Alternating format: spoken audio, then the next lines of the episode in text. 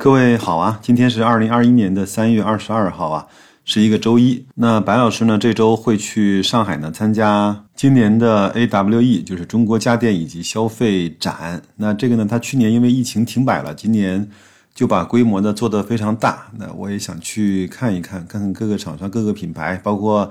这次也是格力也会亮相啊，那看看它整个的一些布局吧。那如果说有机会，我帮大家多拍一些素材，多录一些视频，给大家来去分享和看一看。以前啊，曾经有朋友呢跟我聊天，他说：“白老师，你什么时候能开个直播呀？”我说：“你可快拉倒吧，我又没有人家老罗的嘴皮子，也没有人家。”薇娅的脑瓜子，更没有这个李子柒的身段子，也没有辛巴同学的脸皮子呀！我这肯定当不了主播呀。但是呢，这并不代表呢，白老师不想去尝试一些新的玩法。包括我最近呢，在微信的视频号一直在去给大家上传一些有意思的视频。那我现在呢，是把它通过发到朋友圈里面，让大家去看到，让大家去跟我去做一些互动。当然，系统和平台也会去。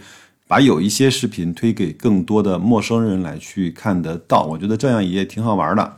那基于微信，每个人都方便。那我就在想，这一次的 AWE 呢，我会把更多的一些素材直接通过上传到我的微信视频号的方式来去给大家做展现，可能会把一些好的片段，呃，剪成几十秒或者是非常短的这样的一个容易观看的方式给大家来去做呈现啊。如果各位有兴趣的话，可以。添加我的微信啊，都说我像白老师的首拼字母，看到我的视频号就可以了。那咱们今天还是言归正传啊，我有一次呢给大家分享了叫《穷查理宝典》，李路给这本书写的序的第一部分。那我们今天呢来把第二部分给大家做一个分享。很多人说这本书相对比较难读，那我就想请你呢，先把这两三期的李路的序，把它给耐心的听完。如果说各位你连这个都听不完的话，那我觉得这本书你可以暂时先放下不看，好吧？那我们进入正题啊。巴菲特啊说他一生遇人无数，从来没有遇到过像查理这样的人。在我同查理呢交往的这些年里，我有幸能够近距离的了解查理芒格。也对这一点呢深信不疑，甚至我在所阅读过的古今中外的人物传记中，也没有发现类似的人。查理呢，就是这样一位如此独特的人，他的独特性既表现在他的思想上，也表现在他的人格上。比如说，查理呢思考问题总是从逆向开始。如果要明白人生如何得到幸福，他首先是研究啊人如何才能变得痛苦，要研究企业如何做得强大。查理呢？首先会研究企业是如何去做衰败的，大部分人更关心如何在股市上投资成功，而芒格更关心的是为什么在股市中大部分的人投资都失败了。这些问题其实很简单，我们每个人可以用这样的方式来去检核一下我们自己的人生、我们自己的行为和我们自己的投资。他的这种思考方法呢，源于下面这种农夫谚语中所蕴含的哲理。我只想知道我将来会死在什么地方，这样我就永远也不去那儿。查理呢，在他漫长的一生中啊，持续不断的研究、收集关于各种各样的人物、各种各种各样的行业以及政府管制、学术研究等各领域中人类失败之著名的案例，并且呢，把这些失败的案例呢和原因呢。排列成正确决策的检查清单，这样的话使他在人生啊事业的决策上几乎从来不犯重大的错误。这一点呢，对巴菲特以及伯克希尔五十年来业绩的重要性是再为强调也不算为过的。芒格的头脑呢是原创的，他从来不受任何条条框框的束缚，也没有任何教条。他有儿童一样的好奇心。又有着一流的科学家所具备的研究的素质和科学的方法，一生呢都有强烈的求知欲和好奇心，几乎对所有的问题都感兴趣。任何一个问题，在他看来都可以用正确的方法通过自学完全的掌握，并且可以呢在前人的基础上进行创新。这一点呢，他和富兰克林非常像，类似一位十八、十九世纪百科。全书式的人物，近代呢很多一流的专家学者能够在自己的狭小领域内做到相对客观，一旦离开各自的领域呢，就开的开始变得主观啊，教条僵化，或者干脆就失去了自我学习的能力，所以大都免不了瞎子摸象的局限。而查理的脑子呢，从来都没有任何学科的条条框框。他的思想辐射到事业、人生、知识的每一个角落。在他看来，世间宇宙的万物呢，都是一个相互作用的整体。人类所有的知识都是对这一整体的部分尝试。只有把这些的知识结合起来，并贯穿在一个思想的框架中，才能够对正确的认知和决策起到帮助的作用。所以啊，他提倡要学习所有学科中真正重要的理论。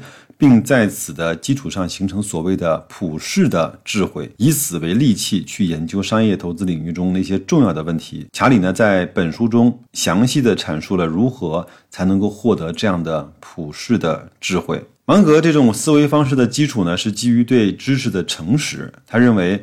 这个世界复杂多变，人类的知识永远存在着限制，所以你必须要使用所有的工具，同时要注重收集各种新的可以证否的证据，并随时修正，即所谓知之为知之。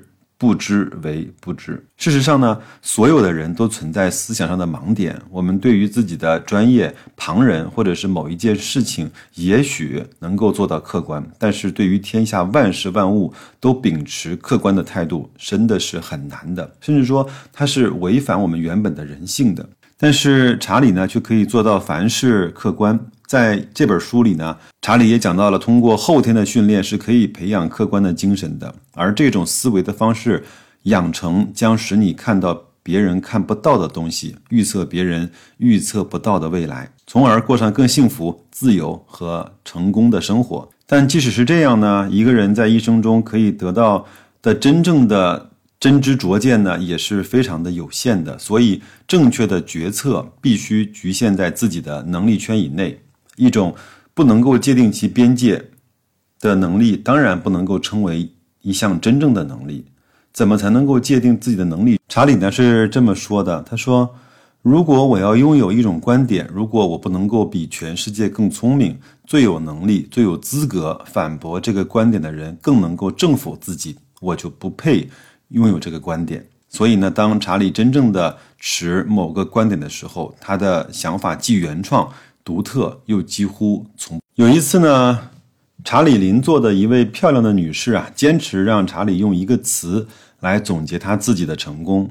查理说是理性，然而查理呢所讲的理性呢，却不是我们一般人理解的理性。查理呢对理性的认识有更苛刻的定义。正是这样的理性，让查理具有敏锐独到的眼光和洞察力。即使是对完全陌生的领域，他也能够一眼看到事物的本质。巴菲特呢，就把芒格这个特点称作为“两分钟效应”。他说，芒格比任何人都能够在最短的时间之内把一个复杂的商业本质说清楚。伯克希尔呢，在投资比亚迪的。上面就是这样的一个例证。记得二零零三年我第一次同芒格去讲到比亚迪的时候呢，他虽然从来没有见过王传福本人，也从未参观过比亚迪的工厂，甚至对中国的市场和文化也相对陌生。但是，可是他当时提出来的对比亚迪的问题和评论，今天看来仍然是投资比亚迪最实质的问题。人人都有盲点，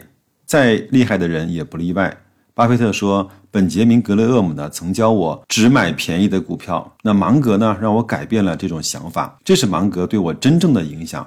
也要让我从格雷厄姆的局限理论中走出来，需要一股强大的力量。芒格的思想就是那一股强大的力量，它扩展了我的视野。对此呢，我自己也有深切的体会。